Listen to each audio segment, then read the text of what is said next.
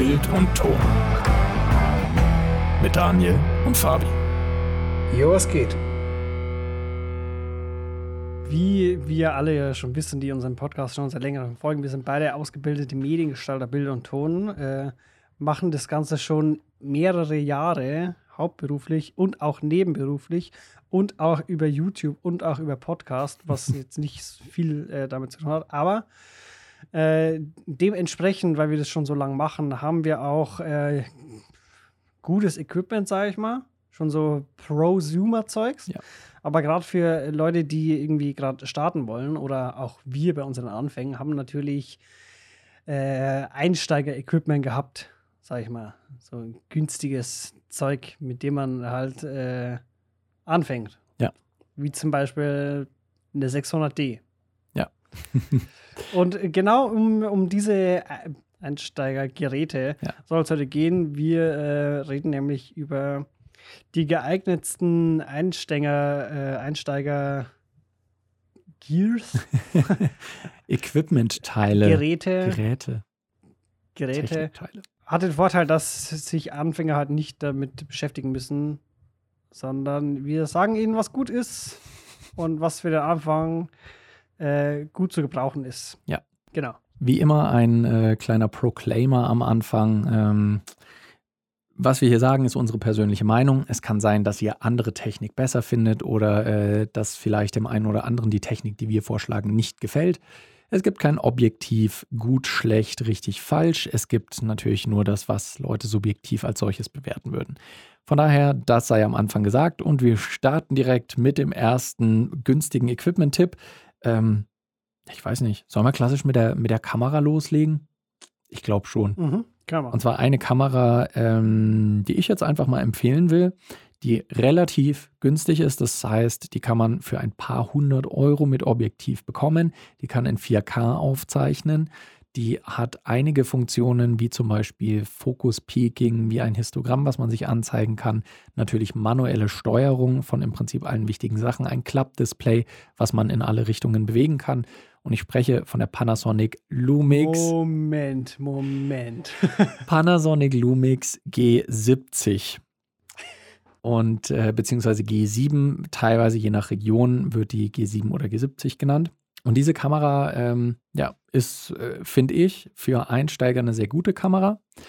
Ein negativer Punkt, den ich direkt anbringen will, für die, denen das wichtig ist, der Autofokus dieser Kamera ist nicht so überzeugend wie bei zum Beispiel Canon oder Sony-Kameras. Mhm. Die Bildqualität ist allerdings ziemlich gut und in einem sehr, sehr leichten und auch eben günstigen Body kriegt man eine sehr, sehr hohe Leistung. Aber Aber würdest du sagen, dass äh, gerade Einsteiger, die speziell jetzt irgendwie mit YouTube irgendwie so anfangen wollen, mhm. dass da eine, eine Kamera mit schlechtem Autofokus wirklich gut ist?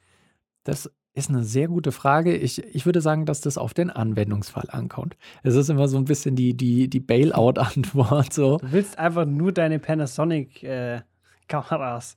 In- Gut Ich, ich habe auch noch a- eine andere Kamera dastehen, aber über die haben wir schon mal gesprochen. Deswegen, nee, ich, äh, ich finde, dass die Kamera tatsächlich für Einsteiger gut ist, wenn man nicht größtenteils sich selbst filmt, weil der Autofokus kann trotzdem noch verwendet werden. Es ist nicht so, dass er absolut unusable ist. Äh, Mhm. der kann schon noch verwendet werden. Und das Ding ist aber auch, man lernt natürlich besser tatsächlich oder schneller fokussieren, wenn man viel manuell fokussiert.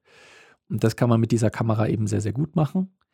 Von daher würde ich tatsächlich sagen, ja, auch für Einsteiger kann das ein Vorteil sein. Wenn ihr euch meistens Mhm. einfach vor eine Kamera äh, stellen oder setzen wollt und immer unterwegs und äh, immer auf euch deuten und die Kamera soll euch im Fokus behalten, dann ist es nicht die beste Wahl.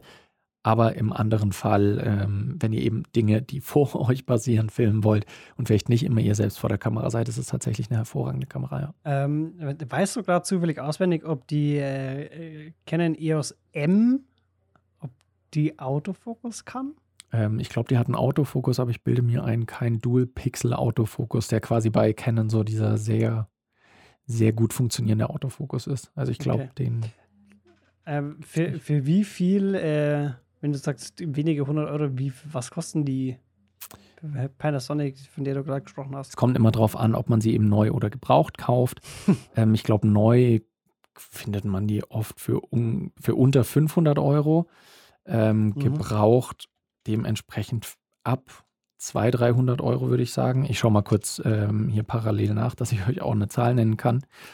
Ähm, ja, nur den Body findet man teilweise für 220 Euro, 230 Euro und mit Objektiv dann halt für ungefähr 300 Euro, sag ich mal. 300, 350 Euro so. Und das ist halt für eine Kamera von äh, der Qualität und den Einstellungsmöglichkeiten, die man da hat, tatsächlich ziemlich gut. Mhm. Das wäre mein Okay. Tipp. Hast du denn eine Kamera bei dir auf der Liste stehen, Fabi? Ja, habe ich. Ähm, die hat sogar einen ziemlich guten Autofokus. Oh. Und das ist auch eine Cam, die ich äh, immer wieder für Einsteiger empfehle. Mhm. Und zwar, eigentlich sind es zwei. Ähm, das wären zwei Kameras von Sony, die Alpha 6000. Mhm. Einziger Nachteil, die hat keinen Mikrofoneingang. Das heißt, ihr müsstet dann den Ton über einen externen Recorder aufnehmen oder übers Handy oder so. Ähm, das wäre der einzige Nachteil. Die kostet auch um, pff, unter 500 irgendwie sowas. Mhm. Und die nächst, also die nächst bessere Variante wäre dann die Alpha 6300. Ja. Die hat auch ein Manko, die hat keinen Bildstabilisator. Wenn man den auch drin haben will, dann muss man dann schon zur Alpha 6400 oder 6500 greifen. Ja. Aber wenn man jetzt nur vom Stativ filmt und seinen Ton extern irgendwie aufnehmen kann Ja. oder will, äh, dann ist die Alpha 6000 eigentlich das Beste, wa- was man dafür kriegen kann von der Bildqualität, vom Mhm. Autofokus her.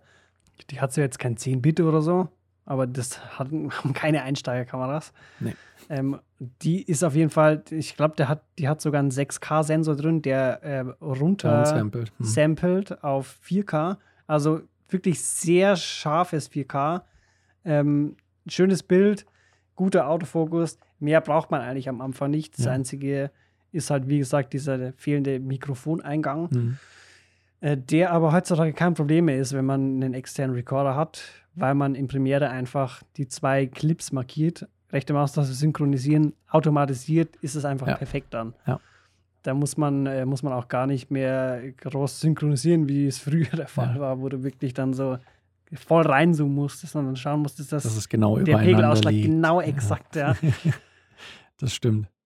Achso, aber das, äh, das ist die 6000, A6300, äh, die in 4K filmen kann. Weil ich, äh, nur dass wir da sicher gehen, ich weiß jetzt nicht, ob wir A6000 oder A6300 gesagt haben. Bei der 6300, die hat 4K. Die A6000 kann nur Full HD. Und da muss ich allerdings auch sagen, dass diese Kamera äh, oder Kameras beide, während sie fantastisch sind, auch kein Display haben, was man komplett umdrehen, äh, umklappen kann. Das heißt, man kann sich nicht vor der Kamera selbst sehen. Auch wieder halt für die, die das brauchen, diese äh, Funktion, äh, ist das so leider nicht möglich. Ich gehe einen Schritt weiter und zwar äh, springe ich jetzt mal, springe ich jetzt mal zu Audio-Equipment. Ähm, Audio-Equipment ist auch extrem wichtig und äh, viele Leute oder Viel viele, viele Amateur-Filmerinnen und Filmer fangen an mit einem Shotgun-Mikrofon, was sie auf die Kamera eben aufsetzen, was ein Richtmikrofon ist, was vor die Kamera genau filmt.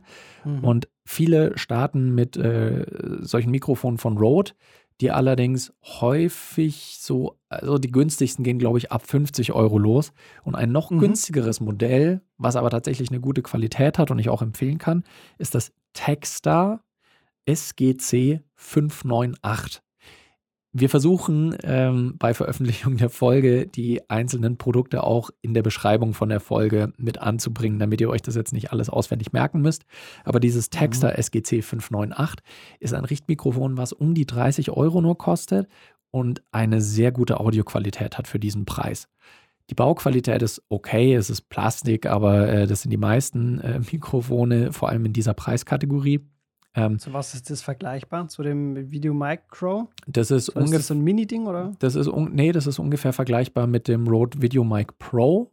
Ähm? Weil man, äh, das wird mit einer äh, Doppel-A-Batterie gespeist, hat einen zuschaltbaren äh, Tief, äh, Low-Cut, also Hochpassfilter.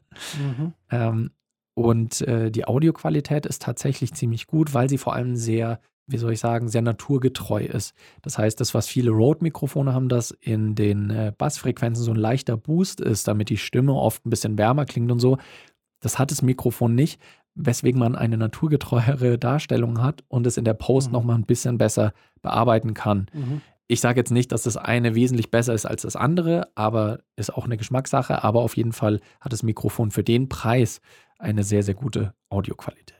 Genau. Wenn man jetzt, äh, das ist mit äh, 3,5 Klinke, oder? Genau. Wenn man jetzt, sagen wir mal, man hat die äh, Alpha 6000, die kein Mikroeingang hat, wie würde man das denn betreiben dann? Ähm, in einem externen Audiorecorder zum Beispiel, den man aber eigentlich auch gleich als Audioaufnahmequelle verwenden könnte in der Regel. Kann man rein theoretisch auch am Handy anschließen? Ähm, man kann theoretisch auch ein Handy anschließen, ja. Okay. Ja gut, das wäre dann schon mal eine gute Option, ne? Ist allerdings was, was ich noch nicht getestet habe. Okay. Von daher ähm, ist das jetzt nur meine, müsste eigentlich gehen, aber selbst getestet habe ich es noch nicht. Von daher, ich werde es mal testen und werde es dann äh, in einer kommenden Folge mit anbringen. Ja. Okay, also 30 Euro hört sich schon mal nicht schlecht an. Also Voll. mein, mein Ding wäre gewesen das Video Micro. Mhm. Das kostet dann 50 Euro oder sowas. In dem Dreh, ja. Und äh, solide. Absolut. Kann, man, kann man nichts sagen dagegen für einen Anfang vor allem. Ja. Ähm, ich kenne einige YouTuber, die irgendwie mehrere 10.000 haben, die immer noch das benutzen, Mhm. weil das halt einfach auch äh, simpel in der Nutzung ist, weil du hast äh, nicht so wie im Gegensatz zu dem Video Mic Pro, was ich drauf habe äh, und eigentlich nie nutze. Mhm. Aber wenn ich es mal nutze, äh, dann ist immer die scheiß Batterie leer und ich check's halt nicht, weil es immer während der Aufnahme ist. Und vor allem auch für alle Leute, die wie ich äh, ein kleines Problem haben, die Farben zu deuten, ähm, hat man dieses Problem einfach nicht mehr, Mhm. dass man dieses Licht ansieht und denkt sich, okay, ist der Akku jetzt voll oder leer oder wieso blinkt überhaupt dieses Licht? Ja. Also das hat man da nicht. Sobald man die Kamera einschaltet, ist das einfach, Ja. läuft das Mikro auch mit. Ja. Und das ist äh, schon ein großer Vorteil. Mhm. Ja, voll. Kann man einfach nicht vergessen. Im Prinzip alles, was potenzielle Fehler oder Dummheiten des Benutzers oder der Benutzerin ausschließt, ist äh, immer sehr gern gesehen. Also äh, finde ich auch immer eigentlich sehr cool. Ja. Weil wir gerade auch noch beim Thema Audio sind, da habe ich auch noch ein, äh, einen Audio-Recorder, den ich sehr gerne für Leute, die gerade erst starten, empfehle, weil er auch so vielseitig einsetzbar ist. Und zwar ist das das Zoom H1N. Das ist ein Audiorecorder, ein kleiner, kompakter Audiorecorder, ähm, den man eigentlich immer mit dabei haben kann, weil der eben sehr kompakt ist und äh, sehr mobil. Und der kann für unterschiedliche Dinge eingesetzt werden. Also den kann ich sowohl einsetzen, um, unterwegs mal Soundeffekte aufzunehmen. Ich kann den als Handmikrofon nehmen. Ich nehme einfach den Recorder in die Hand und spreche rein und kann damit, weiß nicht, wenn ich Mhm. Straßenumfragen oder sowas drehen will zum Beispiel, kann ich das auch dafür nehmen, einfach jemanden für ein Interview unter die Nase halten und es geht. Ähm, ich kann das Mikrofon auch für Podcasts verwenden, wenn ich relativ nah dran gehe, weil dieser Recorder hat eingebaute Mikrofone, ähm, kann ich den auch für Podcasts verwenden und die Soundqualität ist absolut ausreichend. Es geht sogar theoretisch, dass ich ähm, den als eine Art Tonangelmikrofon verwende. Da muss man dazu sagen, dass äh, die Verstärker dann ab einer gewissen Distanz nicht mehr so stark sind. Also man muss mit dem Mikrofon schon relativ nah an die Schallquelle hin, weil es sonst zu rauschen anfängt. Ähm, und schließlich noch, man kann auch Lavalier-Mikrofone anschließen. Also auch das ist möglich. Was, was kostet das Ding? Ah ja, das ist vielleicht noch wichtig zu sagen, das kostet ungefähr 100 Euro. Okay. Wäre dazu nicht eine schöne Alternative des Zoom F2, das wir getestet haben? Der Zoom F2 wäre eine schöne Alternative, wenn man mit dem Lavalier-Mikrofon unterwegs sein will, ja. Aber man kann, könnte ja rein theoretisch, könnte man auch so ein äh, Video Mic Pro anschließen, oder? Ja, das man- müsste ja eigentlich ja, gehen. Man kann auch andere Mikrofone anschließen. Also das F2 ist halt ein, äh, ein Recorder, der nur mit äh, einem Klinkeneingang funktioniert. Das heißt, man muss ein Mikrofon in den Klinkeneingang reinstecken, damit man mit dem Zoom F2 aufzeichnen kann. Ja. Und das wäre doch gerade für Anfänger schon mal nicht schlecht, weil du ja in 32-Bit aufnimmst. Das heißt, Ja. du kannst eigentlich nicht verkehrt aufnehmen. ja. Mit, äh, mit dem guten alten Stück. Es sei denn, du hast ein Megafon und sprichst direkt rein. Das stimmt. An der Stelle kleiner Verweis auf unser YouTube-Video, unser Experiment. Wir haben versucht, dieses Zoom F2 zum Übersteuern zu bringen. Ähm, Ob es geklappt hat oder nicht, müsst ihr im Video schauen. Nee, aber es ist wirklich tatsächlich sehr, sehr schwer, weil einfach mit diesen 32-Bit, grob was es heißt, äh, man kann damit fast nicht zu laut oder zu leise aufnehmen, weil eben ähm, die Dynamic Range, der Dynamikumfang der Aufnahme sehr, sehr groß ist. Das sagt es im Prinzip. Ja. Und es kostet auch nur, die Variante ohne Bluetooth kostet nur um die 150 Euro, ist also auch nicht wesentlich teurer als zum Beispiel das Zoom H1N oder Genau. vergleichbare Ja. Recorder. Und es ist viel handlicher und viel kompakter. Ja. Also es, Das stimmt. ich, ich würde, glaube ich, eher sowas nehmen als äh, Zoom H1. Sind halt unterschiedlich, so ein bisschen unterschiedliche Einsatzzwecke. Ja. Das stimmt, ja. Das stimmt. Ähm, wir haben jetzt schon ein bisschen über Kameras gesprochen und auch über Mikrofone, äh, damit wir es zumindest noch anschneiden. Ach, wir haben mehr als genug Zeit, sehe ich gerade. Aber damit wir es noch anschneiden, das Licht. Und ich, ich meine Das zu Wichtigste wissen, überhaupt. das Wichtigste überhaupt. Klar, ein gutes Licht ist, Ist- natürlich, ist so. ist natürlich gut dafür, ähm, dass das Bild wesentlich schöner ist. Also ein gutes, wenn man eine Szene gut ausleuchtet, kann man auch eine schlechte Kamera gut wirken lassen. Sagen wir es mal so. Das Wichtigste. Das Wichtigste. Und äh, ein gutes Licht ist tatsächlich in der Regel auch teuer. In der Regel, aber manchmal eben auch nicht. Und ein Hersteller, den ich Oh. Fabi hat es gerade im Livestream hier ein bisschen visuell dargestellt, was Licht ausmacht. Sehen oder nicht sehen. Ja, sehen oder nicht sehen, Dunkelheit oder nicht. ja, und ein Hersteller von Lichtern, die tatsächlich eine ganz gute Qualität haben, aber zu einem vernünftigen Preis, ist der Hersteller Godox. Und Ja. ich weiß, wir haben da auch schon mal ein bisschen drüber gesprochen, aber grob kann man sagen, Godox macht äh, Kopien oder Ableger von ein bisschen teureren äh, Lichtern mit natürlich nicht ganz derselben Qualität, aber halt zu einem günstigeren Preis. Also äh, zum Beispiel mit einer Mhm. Softbox, also einem, einem großen Licht, ich glaube 60 Watt mit, äh, also ja, eine 60 Watt Leuchte plus dann eben noch eine große Softbox kann man dafür 130 bis 150 Euro kriegen, was für so ein Licht echt fantastisch ist. Es gibt sogar auch, ähm, weil ich letztens ähm, mein, äh, eins der meistgegucktesten Video von mir ist äh, das beste Licht und das ist, da geht es genau um dieses Godox SL60W Ja. mit den 60 Watt. Ähm, und da wollte ich einfach mal die Links aktualisieren und es gibt von, äh, von Newer, Mhm. kennt man auch die Marke, die machen auch so ja, Kopien im Prinzip. Ja. Ähm, aber die haben auch eine gute Qualität von allem, was Mhm. die machen. Das ist wirklich kein Schrott, was die da produzieren. Und da gibt es mittlerweile auch so 90 Zentimeter ähm, Octaboxen Mhm. für 50 Euro, habe ich gesehen. Krass. Also Ja. es ist gar nicht mehr so teuer, wie es mal war vor ein paar Mhm. Jahren noch. Ja. Und ähm, das Einzige, was, was so konkurrenzmäßig an das Godox rankommt, das kostet, glaube ich, 180 Euro. Mhm. 100, 150, 180, sowas um den Dreh kostet es. Ja. Das Einzige, was da rankommt, sind die neuen von Aperture, also Aperture Mhm. Amaran 100D, Ja. das, das günstigste, aber alleine das kostet schon 400. Das ist zwar schon etwas besser, das hat mehr Lichtausbeute und ähm, gut, da kann man sich drüber streiten, wie farbecht das dann im Mhm. Gegensatz zu dem ist, weil das Godox ist schon verdammt gut und verdammt nah dran an Ja. dem, was es angibt. Ja. Da gibt es auch kein Flackern oder so. Also ich habe viele so Reviews gelesen, wo, wo die irgendwie Flackern drin hatten in, Mhm. äh, in Slow Motion, aber die haben halt einfach deinen Shutter falsch eingestellt. 100 Ja. Pro. Weil ich hatte nie ein Problem. Okay. Und wie, du weißt, ich mache alles manuell. Das heißt, passt einfach auch. Ähm, und ähm, vor allem das Ding ist auch, man könnte ja meinen, dass das irgendwie von, von der Qualität her nicht so reliable ist wie so ein teures Markenprodukt. mhm. Aber ohne Scheiß, dieses Licht ist nicht nur mein Videoausleuchtungslicht, sondern ich benutze das im Prinzip auch als mein Wohnzimmerlicht. Das Ja. Ding ist immer an. Immer. Sobald es draußen dunkel wird, ist dieses Licht an. Und Mhm. wie lange habe ich es jetzt? Ich glaube fast zwei Jahre oder so. Also im Prinzip läuft es seit zwei Jahren durch Mhm.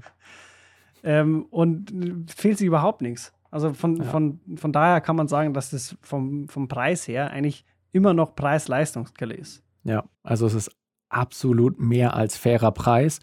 Und Licht ist eben manchmal so eine Sache. Man denkt sich, äh, wenn man zum Beispiel durch Amazon oder andere Händler durchgeht, äh, man sieht ein günstiges Licht, irgendwie, ach geil, LED und so hell und äh, toll, nehme ich das doch.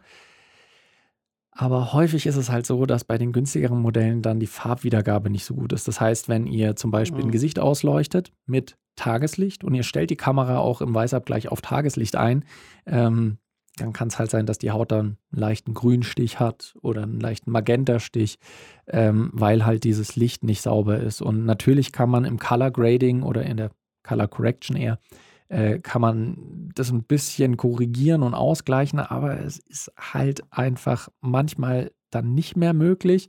Und es ist natürlich auch nicht geil, wenn man so viel Zeit damit verbringen muss, äh, Farben auszugleichen, weil die LED-Leuchte halt grün ist einfach. Ja. Also es ist. Was, was aber viel wichtiger ist, also was ich persönlich finde, auch, selbst wenn man jetzt irgendwie so ein, so ein, so ein LED-Panel hat, von denen nicht so der Fan bin, Ja. ähm, ich finde, dass diese Mod Modifikatoren, also die Softboxen an sich, viel Mhm. wichtiger sind. Weil Mhm. wenn du dir, es gibt ja von, von Newer gibt es ja auch diese Billo-Dinger, wo du Ja. so ein Set hast, irgendwie mit zwei Lichtern und diesen Softboxen. Da merkt man halt schon, dass dieser, dieser Stoff, der, die, der das Licht so diffus macht, Mhm. bei diesen Billo-Softboxen, dass das richtiger Ramsch ist. Also Ja. im Vergleich zu, wenn, wenn du so eine, so eine Softbox kaufst, die irgendwie 100 Euro kostet oder so, dann merkst du das schon. Ja. Und das streut einfach das Licht ganz anderer, anders Ja. da. Ich finde, dass da, man sollte mehr Wert auf diese Dinger legen. Und Mhm. zum Beispiel auch würde ich lieber eine größere Softbox nehmen, also je nachdem, wie viel Platz man hat. Ja. Je größer, desto besser, weil das Licht einfach weicher ist. Und je weicher das Licht ist, desto besser sieht es einfach aus. Es ist einfach so. Das ist jetzt Und, auch natürlich ähm, wieder eine subjektive Aussage. Nein, in, das ist so. Das ist so. aber in der Regel ist es so, dass Weicheres schöner aussieht, ja. Also für die meisten Situationen. Und ähm, für alle, die ähm, nicht so viel Wert legen oder keinen Bock haben, auf irgendwas auszuleuchten oder so, und für alle die, die halt viel draußen machen, bester Tipp, einfach so einen so einen, äh, 5 in 1 Reflektor kaufen. Mhm. Am besten auch einen von den größten, ja. weil die, die haben in, in ihrer Standardfunktion, sage ich jetzt mal, wenn man diese Reflektoren-Dinge halt wegnimmt, Mhm. also die den Dinge da rausnimmt, dann haben die auch den gleichen Stoff, der im Prinzip in der Softbox drin ist. Und wenn man den einfach dann über sich drüber hält, über die Sonne, ja, heftig. schön weich. Hef heftig, was das für ein Unterschied ist einfach. Ein- Und einfach auch so simpel eigentlich. Ja, Und mega. die Dinge kosten auch nicht viel. Dann holst du dir irgendwie, entweder du hast irgendwie einen Kumpel dabei, der das hält, oder du kaufst dir halt so einen Reflektorhalter. Ciao, easy. Und das ist wirklich, also das, das macht so einen krassen Unterschied aus. So ein, so ein 30-Euro-Ding oder keine Ahnung, 80-Euro-Ding, wenn man die große Variante nimmt. Ähm, da kann man dann selbst wirklich mit dem, mit dem iPhone filmen, Mhm. weil iPhone ist ja in hellen äh, Umgebungen natürlich besser als in dunklen. Und wenn dann schönes weiches Licht draufkommt, dann sieht es einfach richtig gut aus. Ja. Das ist so. Da kann man einfach auch eine schlechte Kamera dann hernehmen, weil, weil der, der Vorher-Nachher-Unterschied mit äh, nicht diffus und diffus, das ist einfach heftig. Das stimmt. Keine so harten Schatten auch, die geworfen werden. Sieht einfach so ein bisschen angenehmer aus auf den ersten Blick. Von daher auf jeden Fall, glaube ich, ein Es, ganz. es sieht einfach filmischer aus. Ja, ja, das stimmt. Also schaut euch mal Filme an und sucht mal und schaut mal in die Gesichter der Akteure und dann werdet ihr sehen, dass sehr häufig, natürlich nicht immer, aber sehr häufig recht weich ausgeleuchtet wird. Also dass ihr keine harten, hartkantigen Schatten seht oder ähnliches, äh, sondern dass es relativ angenehm und weich aussieht. Ja, das stimmt. Jetzt haben wir, jetzt haben wir schon über Kameras, über Ton, Mikrofone und auch über Licht gesprochen. Und mir ist noch was eingefallen, was tatsächlich eins meiner Lie- Lieblings-Equipment-Teile ist. Und ich bin so froh, dass ich das gefunden habe. Und zwar ein richtig cooles Stativ. Weil das Ding ist, ähm, man fängt häufig an mit irgendwie so einem Billo-Stativ, was man halt auch übers große A zum Mhm. Beispiel gekauft hat, Das ist, dass man so scrollen kann. wo man mit diesem, mit diesem Rädchen das so hochdrehen muss, genau. Und äh, die kriegst du halt für einfach jeder. 20 Euro oder sowas. Und das Ding ist, so ein Stativ ist okay, wenn ich, äh, wenn ich halt quasi ein Bild einrichten will, das lassen, filmen und dann wieder abbrechen. Aber sobald ich einen Schwenk machen will mal oder ein stabileres Stativ haben will, wo ich zum Beispiel auch den Kopf ein bisschen einstellen will, Mhm. dass der immer gleichmäßig ist, ähm, dann brauche ich halt was anderes. Also da funktioniert es einfach nicht du mehr halt, so gut. Wenn du halt eine Kamera hast und ein Objekti- Objektiv, äh, die, das dich ein bisschen mehr gekostet hat und du jetzt Ja. deinem Stativ in dem Sinne nicht mehr vertraust. Ja. da ist es dann, glaube ich, auch nicht schlecht, ein gutes Stativ zu haben. Und äh, ich war ganz überrascht, dass ich eins gefunden habe mit Funktionen in einem Preisbereich, was ich nicht gedacht hätte. Ähm, für ungefähr 130 Euro das Keyer BV30L, also Keyer C-A-Y-E-R. Ähm, da habe ich auch mal ein Video drüber gemacht und ich liebe dieses Stativ, weil tatsächlich ähm, in diesem Preisbereich findet man fast keine Stative, die diese Funktionen anbieten. Es ist sehr stabil gebaut. Ich kann es sehr hoch ausziehen. Ich glaube, das geht bis 1,84 hoch oder sowas, was natürlich für größere Leute nicht schlecht ist, weil ich will nicht immer mit einer Kamera 20 Zentimeter nach oben filmen müssen, damit ich auch größere Leute filmen kann. Das sieht einfach irgendwann nicht mehr gut aus. Ähm, ich habe einen, äh, einen Fluid-Kopf, das heißt, das ist einer mit ein bisschen Widerstand, wo ich la langsamere und sauberere Schwenks hinkriege, sowohl nach oben, unten als eben auch links, rechts. Äh, ich, kann die, äh, ich kann das Feststellen des Stativ in alle Richtungen gut, das können viele andere auch. Aber ich kann auch den Stativkopf später noch wechseln. Ich habe einen Kugelkopf drinne, das heißt, ich kann den Kopf des Stativs ausrichten in alle Richtungen, dass der eben ist. Also auch wenn das Stativ ein bisschen scheps aufgestellt wurde, kann ich den mit diesem Kugelkopf das wieder austarieren, dass meine Kamera trotzdem gerade ist. Und das habe ich wirklich in so einem Preisbereich noch nicht gefunden. Mhm. Von daher. Äh, ich schon. Oh, du kannst jetzt nicht einfach so hier äh, meinen mein Schwarm kaputt machen. Und zwar, was hast du denn gefunden? Äh, ich glaube, das hast sogar du mir damals geschickt von also Rollei. Ja, ja da, weil das eine Kopie Prinzip, ist. Ist im Prinzip das Gleiche, nur dass es damals irgendwie im Sale war und statt 200 Euro 50 gekostet hat. Ja. Das ist im Prinzip fast eins zu eins dasselbe. Also ich glaube, die haben einen ja. anderen Griff und halt ein anderes Labeling, aber da bin ich mir zu 95 Prozent sicher, dass das einfach im selben Werk hergestellt wird.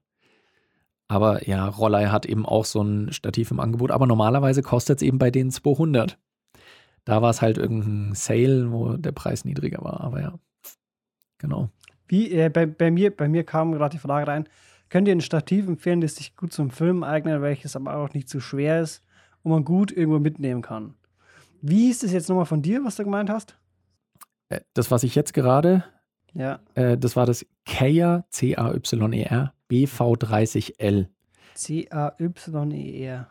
Ja, das ist allerdings schon nicht so leicht. Schwer. Das ist schon schwer, ja. Also das, das hat schon ein bisschen Heft to it.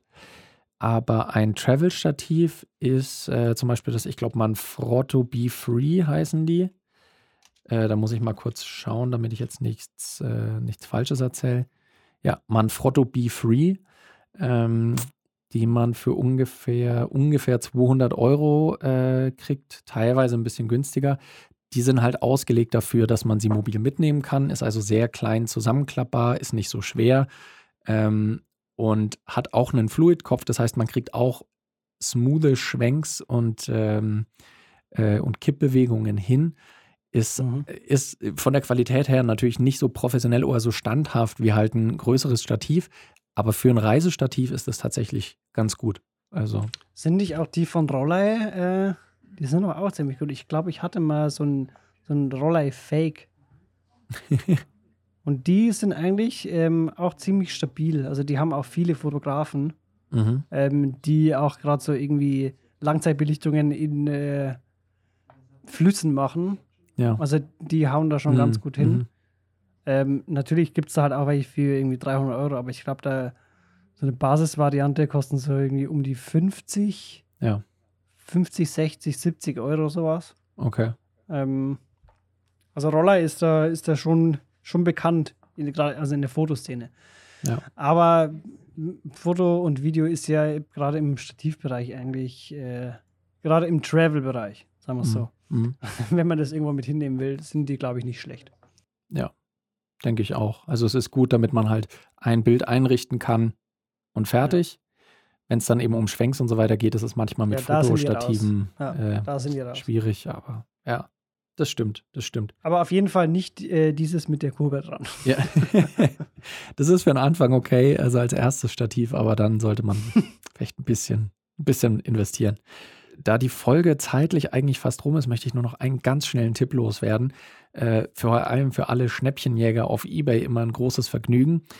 Und zwar Objektive. Ähm, Vintage-Objektive sind wahnsinnig toll. Also Vintage-Objektive sind alte äh, Objektive, die halt in den, weiß nicht, 70ern, 80ern oder teilweise noch vorher produziert wurden. Ähm, so ein, ein Objektivhersteller bzw. Anschluss ist von Canon, der Canon FD-Anschluss. Da gibt es auf eBay unfassbar viele Objektive, ähm, die auch heute noch eine richtig gute Bildqualität haben müssen halt manuell eingestellt werden und können nicht von der Kamera eingestellt werden, aber äh, das ist jetzt kein so großes Hindernis, würde ich sagen. und die kriegt man halt zu einem unfassbar günstigen Preis. Und die kann man an die meisten aktuellen modernen Digitalkameras adaptieren. Das heißt, ihr holt euch vielleicht einen günstigen Adapter für 20, 30 Euro, plus dann noch ein äh, Canon FD-Objektiv für 20, 30 Euro. Ähm, und dann habt ihr ein 50 mm Objektiv mit einer Blende von 1,8 äh, für insgesamt 50 Euro etwa. Und können dann halt auch noch andere günstige Objektive anschließen den Tipp wollte ich noch schnell raushauen, weil der tatsächlich äh, mir immer sehr am Herzen liegt. Vintage-Objektive sind ein tolles Ding. Schaut euch da mal ein bisschen um. Ähm, zum Thema Objektive kann ich noch äh, vielleicht ergänzen. Ja. Man braucht nicht so viel, wie man denkt. ist es so, ist so. Ja.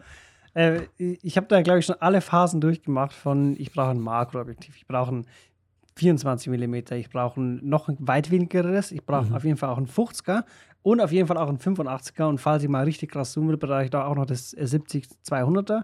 Ja. Im Endeffekt ist es aber so, ähm, man, man hat irgendwie so auf, auf seinem Weg äh, als äh, Fotograf und Videograf, ähm, fängt man so an, man fängt mit wenig an, ja. sammelt dann immer mehr an mhm. und gegen Ende ist es dann wieder so, dass du mehr los wirst, weil du eigentlich weniger brauchst, weil du mhm. einfach auch weißt, was du mittlerweile brauchst. Und es ist echt so, ich habe jetzt mit der, mit der neuen Cam, mit der R5 habe ich mir einfach nur das 1535er geholt ja. und ein 105 mm äh, Makroobjektiv.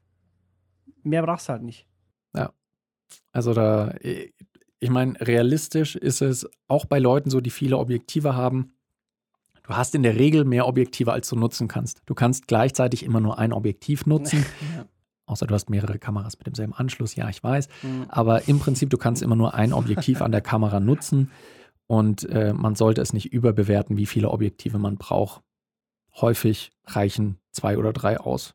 Manchmal ja. reicht auch eins aus. Also ich habe auch Kameras, die ich hauptsächlich mit einem Objektiv verwende und das reicht mir für alle Fälle und wenn es mal nicht hinhaut, dann sage ich, ja, ja so. schade.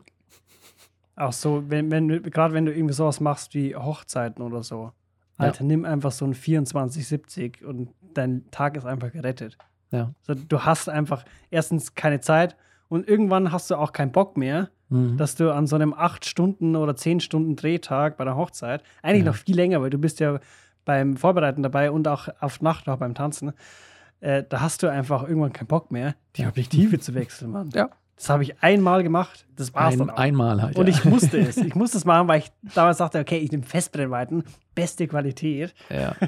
Ja. ja und am Ende des Tages so, verpiss dich. Hat mal halt keinen Bock mehr. Ja.